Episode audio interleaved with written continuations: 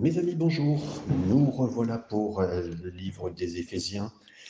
On les appelle les Alpes de la foi, les Alpes euh, à vraiment gravir pour pouvoir avoir vraiment une vue formidable de là où nous sommes vraiment avec le Seigneur. Et comme nous l'avions vu dès le début, nous sommes dans un positionnement qui est plus élevé que nous pensons, plus élevé que ce lieu, cette terre, quoi que ce soit que nous connaissions.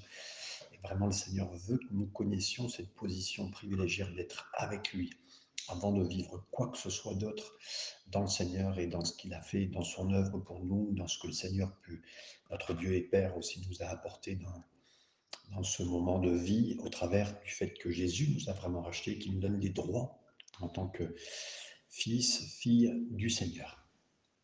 Nous avons vu donc jusqu'au verset 4, et là nous arrivons maintenant à ce passage, au verset 5, qui nous dit, nous ayant prédestiné. Donc là, il y a vraiment un salut qui est euh, qu'on appelle prédestiné. C'est très important, on rentre dans cette notion qu'on appelle la prédestination. On appelle ça aussi la prédétermination qui concerne le salut. Devinez quoi? Dieu n'est jamais vu nulle part dans la Bible prédestinant quelqu'un à aller, aller en enfer. Il est toujours prédestiné seulement pour que les gens aillent au ciel. C'est important. Hein Et donc, euh, cette révélation est bien sûr importante. Comme nous le lisons dans Apocalypse chapitre 3 verset 5, celui qui vaincra, celui-là sera vêtu de vêtements blancs, et je n'effacerai pas son nom du livre de la vie, mais je confesserai son nom devant mon Père et devant ses anges. C'est Jésus qui parle, il parle à une église, et on le croit vraiment à, à ce passage, mais à ce qu'il dit aussi, parce que ici, mes amis, L'implication de ce passage est énorme, car il semble suggérer que le nom de chaque homme euh, et femme soit écrit dans le livre de vie, jusqu'à ce qu'il indique clairement qu'il n'a aucun intérêt. Si, voilà, dès le début, notre nom est inscrit dans le livre de vie, tous, tous, toutes personnes vivant sur Terre. Sauf si vous manifestez, vous dites aucun intérêt, moi pour Dieu, pas intéressé par le Seigneur, je veux pas marcher avec lui, je veux pas marcher avec Dieu, euh, voilà. Et puis que la personne tourne le dos au Seigneur. Et c'est qu'alors que son nom est effacé. Ainsi, lorsque le livre de vie est ouvert au jugement du grand trône blanc, lorsque tous les incroyants seront amenés devant Dieu et découvrent que leur nom sera absent de ces pages, ce n'est pas que leur nom n'ait jamais été inscrit dans le livre de vie, pas du tout. C'est que leurs noms ont été effacés parce qu'ils avaient choisi, ils ont choisi de pas accepter le plan du salut pour leur vie. Et pour ceux qu'il a connus d'avance, comme dit Romains 8, 29, Hein, pour ceux qu'il a connus d'avance, il les a aussi prédestinés à être conformes à l'image de son Fils, afin qu'il soit le premier-né d'une multitude de frères. C'est vraiment ce que dit Romains 8, 29. Donc, avant même que le monde ne soit créé, Dieu a vu les gens, les gens qui répondraient à son amour. Et ceux qu'il a connus d'avance, il les a prédestinés. Il a dit, je peux voir que Laurence, elle va réagir favorablement et quand je vais lui faire connaître l'évangile, elle va répondre oui. Ah, je pense aussi à, Robert, qui lui aussi est capable de, d'être d'accord avec euh, la mentalité du royaume, avec la justice, avec les belles choses à faire. Par conséquent, le Seigneur prédestine à faire partie du royaume éternel. Et eh bien peut-être que vous allez me dire, ben, alors pourquoi quelqu'un que Dieu ne connaissait pas hein, euh, Est-ce que pourquoi cette personne-là particulièrement euh, ne l'autorise pas à répondre pour qu'il vive, euh, qu'il vive et qu'il devienne croyant. Non, mes amis, je, vais vous dire, la réponse, c'est que si une personne n'était pas autorisée à jouer pleinement, entre guillemets, sa vie, elle pourrait protester devant le Seigneur, devant le grand trône blanc, elle pourrait dire, mais moi, Seigneur, euh, je me suis débarrassé de toi tôt parce que je l'ai vu, tu n'allais pas me répondre, dirait Dieu. Mais, mais quelqu'un pourrait protester, et puis ça finirait pas, vous savez, d'insister, que chacun pourrait insister devant le ciel. La Bible dit que toute langue confessera ou tout genou fléchira.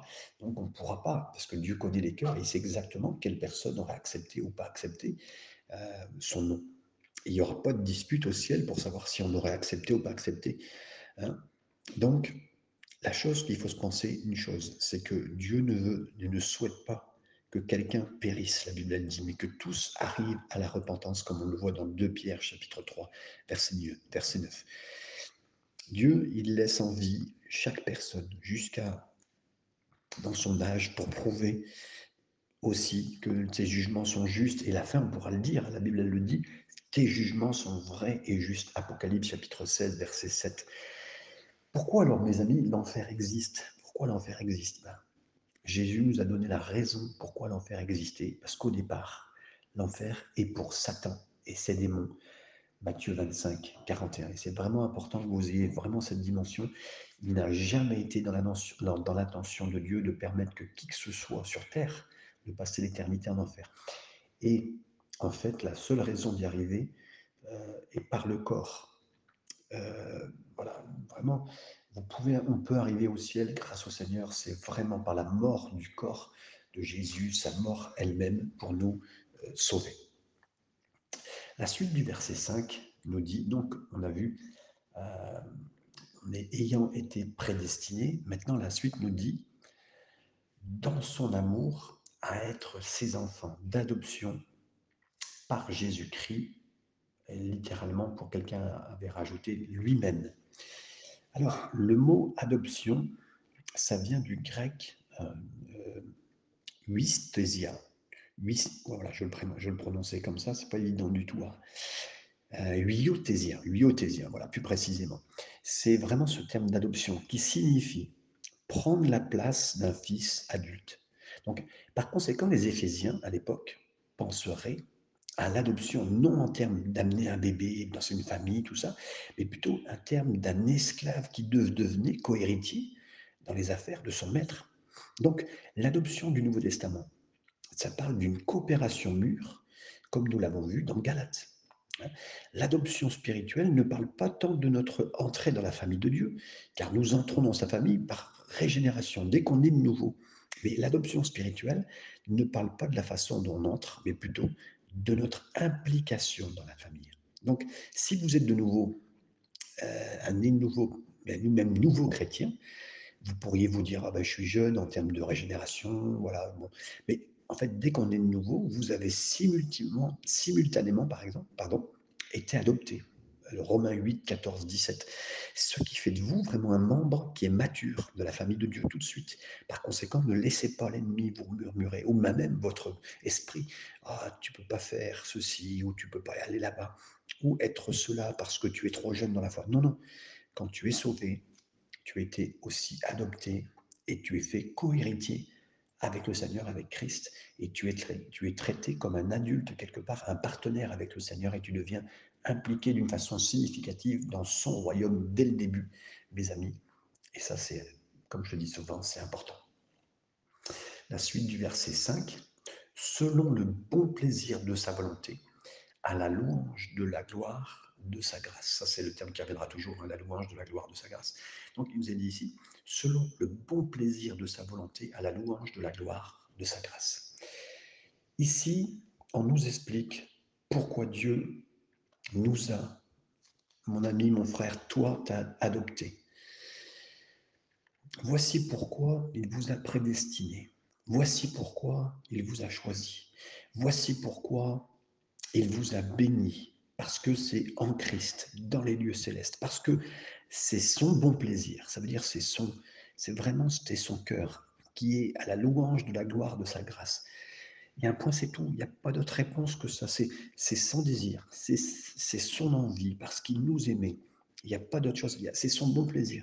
Sachant que nous sommes élus, c'est-à-dire qu'on a été choisis, prédestinés, vus d'avance, adoptés, nous pouvons avoir tendance à penser que nous sommes vraiment spéciaux en disant Waouh, vraiment par rapport à d'autres, je comprends, le Seigneur m'a choisi, Dieu savait ce qu'il faisait quand il me prenait, parce que voilà, je suis quand même quelqu'un de spécial.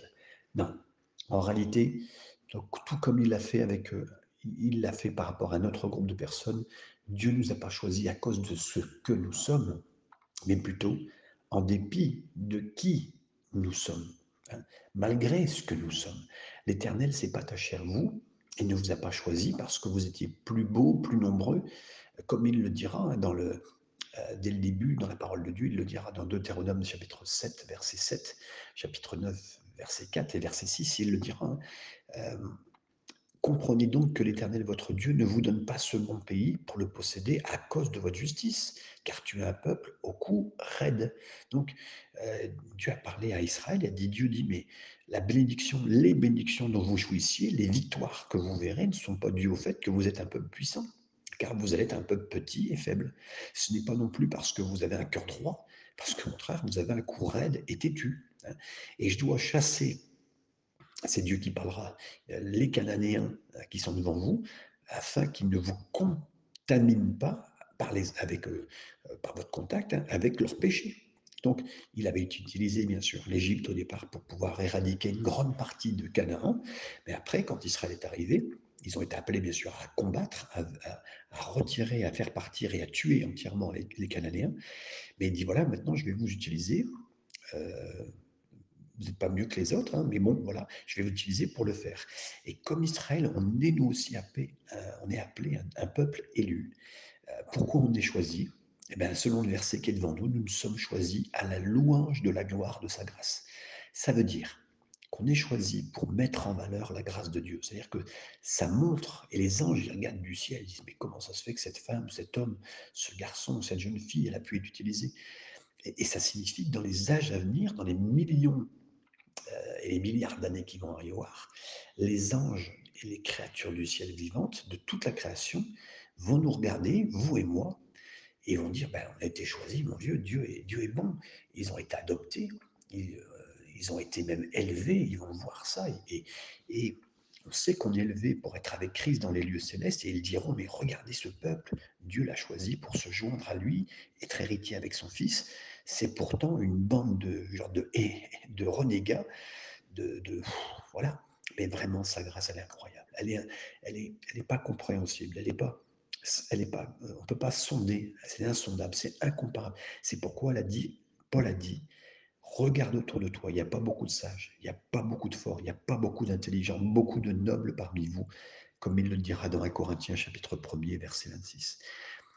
On pense toujours, vous savez que Dieu nous prend, nous, pour être, quand on est dans le ministère, un ministère efficace parce qu'on est meilleur que les autres. Euh, vous savez, un petit peu comme euh, une équipe de foot a des très bons supporters pour, euh, pour, ben, pour être encouragé, pour, voilà, pour avoir ce qu'il faut. Mais c'est pas le cas. Jésus, il a pris des personnes autour de nous, il a bouleversé le, monde, mais avec des gens de la rue, des gens qui étaient des parias, des oubliés, des personnes qui n'auraient été jamais utilisées par rapport à, à cette terre. Cette terre n'aurait pas pris des gens comme nous, mes amis. Hein, c'est pas le genre de personnes qui n'aurait pas fait l'unanimité pour devenir ce qu'on est devenu. Mais Dieu nous aime, et c'est ça qui est extraordinaire. Et nous arrivons ici à un point culminant, un autre sommet dans, dans cette chaîne de montagne de la vérité spirituelle. C'est la glorieuse doctrine de la rédemption, du rachat. Jésus nous a dit que celui qui commet un péché est esclave du péché. Il l'a dit dans Jean 8, 34. Par conséquent, il est venu sur la scène pour nous racheter pour nous délivrer, pour nous acheter du marché aux esclaves du péché, comme on va le voir en cet instant. Et euh, c'est ce qui est dit. Bien sûr, c'est ce qui était dit au verset 7. En lui, nous avons la rédemption par son sang, la rémission des péchés selon la richesse de sa grâce. Donc là, on a été, euh, été racheté dans ce marché dans ce marché aux esclaves, qui c'était normal. En plus, on était au marché aux esclaves à cause de notre péché, mes amis. C'est pas un péché plus grand, plus, plus petit qu'un autre, c'est pas le but. Non, c'était juste parce qu'on était au péché. Et le verset 8 et 9 nous disent, selon la richesse de sa grâce que Dieu a répandue abondamment sur nous par toute espèce de sagesse et d'intelligence. Le verset 9, nous faisons connaître le mystère de sa volonté selon le bienveillant dessein qu'il avait formé en lui-même pas très évident à lire comme ça, mais ici, le mot grec traduit par mystère, vous vous rappelez, ça signifie, c'est mystérion qui signifie ce qui était auparavant caché et obscurci. Donc auparavant, ben, on ne comprenait pas pourquoi Dieu nous a pardonné, pourquoi il nous a choisis, pourquoi il nous a prédestinés ou élevés, mais il nous a fait connaître par sa grâce. Ben, C'était un mystère. Pourquoi Dieu avait choisi Israël? C'est un mystère. Pourquoi il nous a choisi nous? C'est un mystère. C'est quoi ce mystère? Continuez à lire avec moi le verset 10. Il nous est dit qu'il avait formé en lui-même pour le mettre à exécution lorsque les temps sera accomplis, de réunir toutes choses en Christ, celles qui sont dans les cieux et celles qui sont sur la terre, en lui. Donc, c'est quoi la grande image? C'est quoi la grande compréhension qui peut nous permettre de, de comprendre c'est quoi ce, cette euh, situation? Donc, c'est quoi le mystère? Ben, À un temps donné, euh, comme le dit euh, un petit peu tous ces, tous ces éléments, tout a été rassemblé en Christ, autour de Christ et par Christ.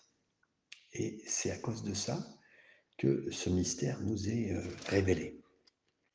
En fait, maintenant, nous avons vraiment la compréhension que dans la personne de Jésus, nous pouvons comprendre que c'est, en fait, si vous voulez, la grande porte du ciel n'a pu s'ouvrir que par lui. Euh, c'est la raison, il est aussi la clé, il est la porte, euh, et c'est en lui-même. C'est au fait, le fait de par, le fait qu'il vienne quitter le ciel pour venir sur la terre, le fait qu'il vienne accomplir parfaitement, qu'il vienne accomplir toute la loi qui était, euh, on va dire, et puis aussi qu'il reprenne un petit peu l'œuvre d'Adam qui a été loupé, qui reprenne, qui, qui se mettent face au diable pour récupérer même les, les, les, choses suivantes au péché, puisque Adam a perdu un petit peu euh, tout ce que Dieu lui avait donné en main. Tout le, trésor de Dieu a été dilapidé entre les mains de, Satan. Et là donc, vraiment, Jésus est venu exécuter entièrement, reprendre le péché, nous retirer du péché, nous, nous entièrement faire ce qu'il fallait pour que nous puissions être euh, dans un moment comme ça, euh, être entièrement sauvé, mais il va jusqu'au bout de toutes les, ramifications des choses qui ont été, euh, comment dire, accomplies au travers du péché. Donc, euh, il y a un mystère de vie. Il y a un mystère de vie. Ben, bien sûr, on ne comprend pas bien tout cela, mais je suis reconnaissant de pouvoir vivre sagement et prudemment parce qu'il m'a fait connaître le mystère, que tout est en Christ, que tout est pour Christ. De savoir qu'on peut être plein de joie ce soir, qu'on peut être pleinement en paix, qu'on peut être content, qu'on a du repos, qu'on comprenne le mystère, le mystère de sa volonté, qu'on n'est pas amer, qu'on n'est pas en colère, qu'on n'est pas frustré, qu'on n'est pas bouleversé, au contraire. On comprend le mystère de sa volonté.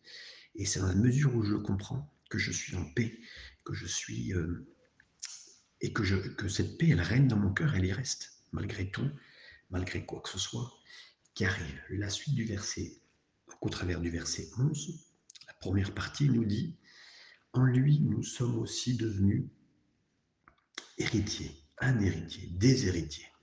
Donc, on a obtenu maintenant un héritage, non de Christ, mais plutôt en lui, en Christ.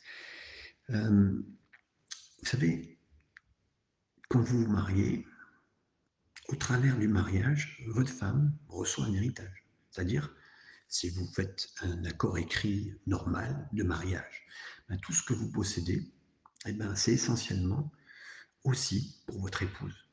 Elle, elle, ne vous a pas épousé parce que vous aviez euh, une maison, une voiture, tout ça. Non, non, c'était pas du tout euh, le point. Le point, ça, c'est un avantage supplémentaire.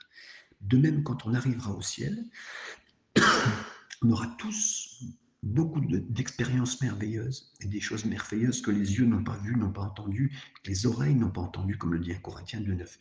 Mais ces choses pâliront, pâliront en comparaison de l'héritage que nous avons en Jésus.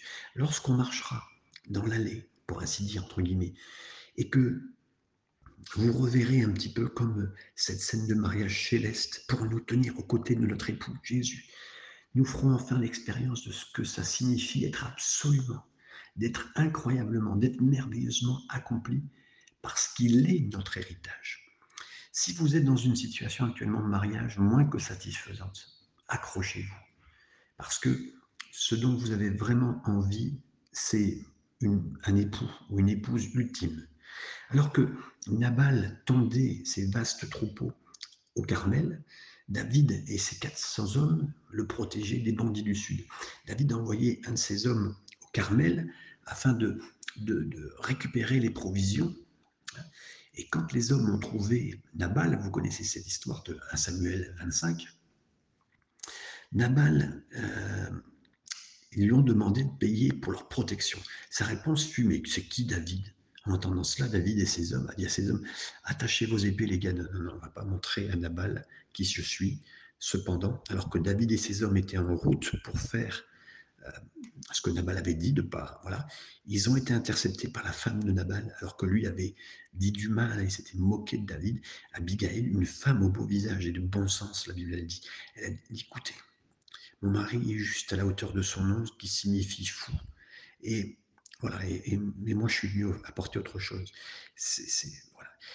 vous, ne voulez pas, il n'a pas voulu s'abaisser, mais moi je vais le faire. Et, voilà. Et la même chose, elle voulait plus, elle voulait pas, elle demandait pardon pour son mari. Et David a totalement été touché. Elle a donné du pain, elle a donné du vin, elle a donné un festin, mais elle a dit ne touchez pas mon mari. Mes amis, et David a dit vous avez parlé sagement, tu as parlé sagement de ton mari. Et euh, ils ont mangé le pain, ils ont bu le vin, ils s'en sont retournés. Le temps passe et Nabal est, Nabal est tombé mort du jour au lendemain. Et euh, alors que tout le monde avait essayé de le, faire tuer, David dit on ne touche pas, non, non. Et c'est Dieu qui a repris la situation. Et il, s'est brisé le cou lui-même et euh, il mourut. Mes amis, l'image, elle est simple. Marie et femme, euh, nous pouvons être nous aussi. À un moment de nos vies, on peut être marié à, à une Abigail ou à un Nabal. Et vous avez entendu dire que David a dit, bon, voilà, on va, on va le tuer. Vous auriez dit, ben non, non, non, la volonté de Dieu soit faite.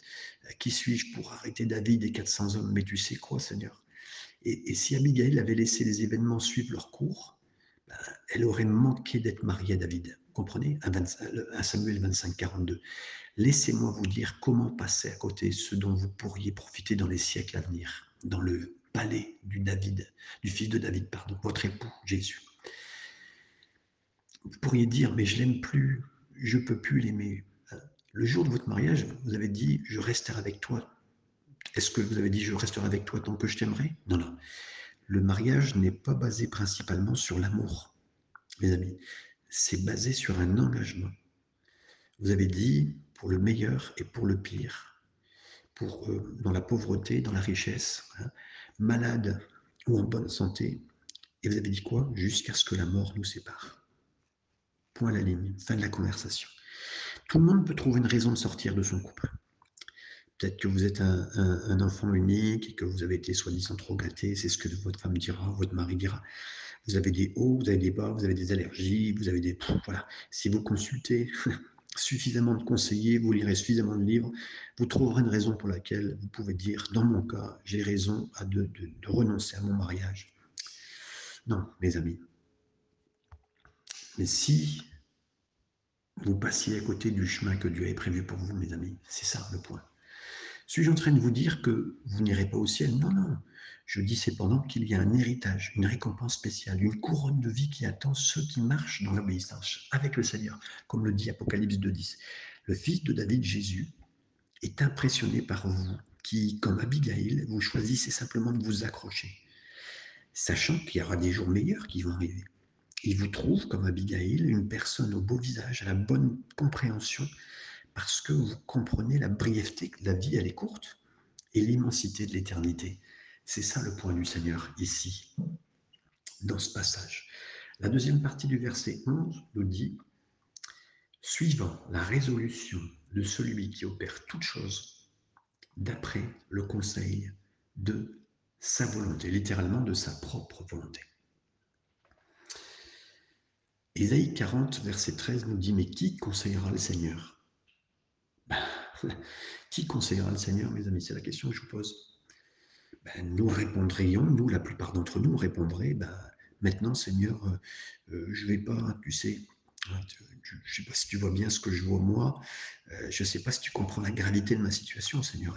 Tu as vu ce qu'il vient là de faire, tu as vu ce que la personne m'a dit, tu as entendu ce qu'elle vient de dire. Hein? voilà.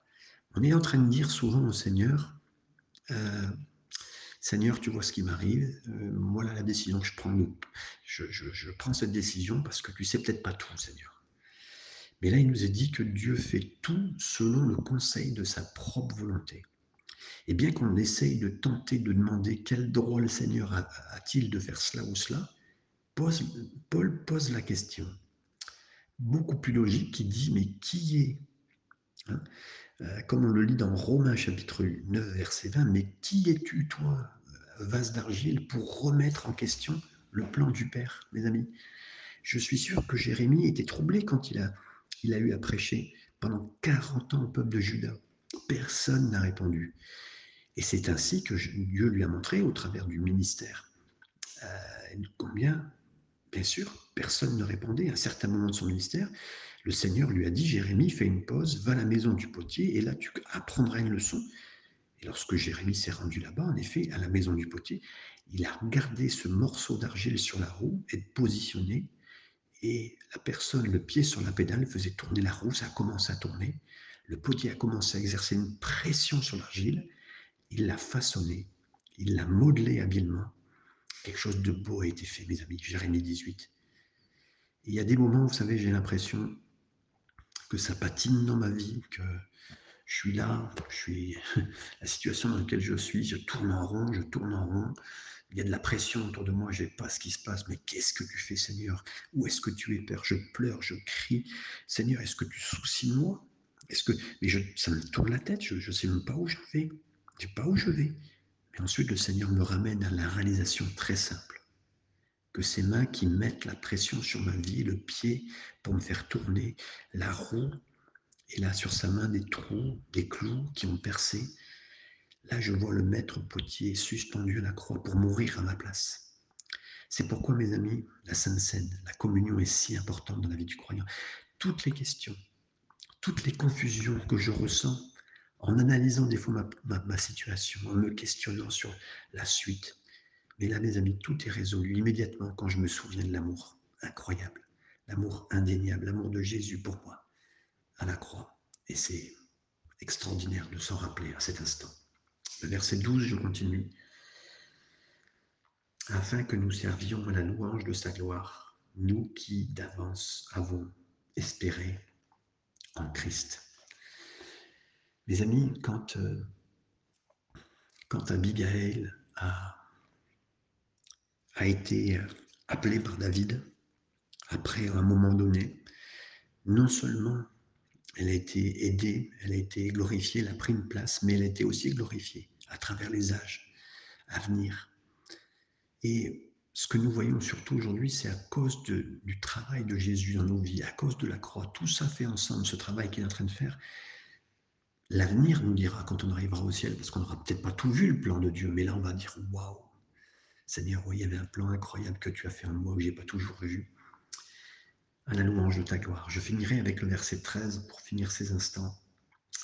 En lui, vous aussi, après avoir entendu la parole de la vérité, l'évangile de votre salut, en lui, vous avez cru et vous avez été scellés du Saint-Esprit qui avait été promis. Le mot scellé parle du fait que Dieu soit propriétaire. Scellé par le Saint-Esprit, c'est un signe, c'est un marque de propriété.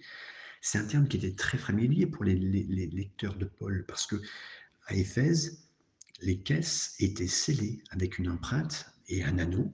Les marchands, avant d'expédier une, une caisse à travers la mer Égée pour voyager, pour eux, mais il y avait un scellement, une partie de propriété commerciale qui était mis dessus pour prouver à qui ça appartenait.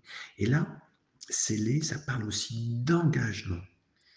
Parce que la traduction grecque moderne du terme euh, grec koiné de Paul, c'est le mot scellé. Ça transmet l'idée d'une bague de fiançailles. Le Seigneur montre un engagement. Il est engagé avec nous. L'image, elle est parfaite, mes amis. Une bague, vous ne pouvez pas la casser.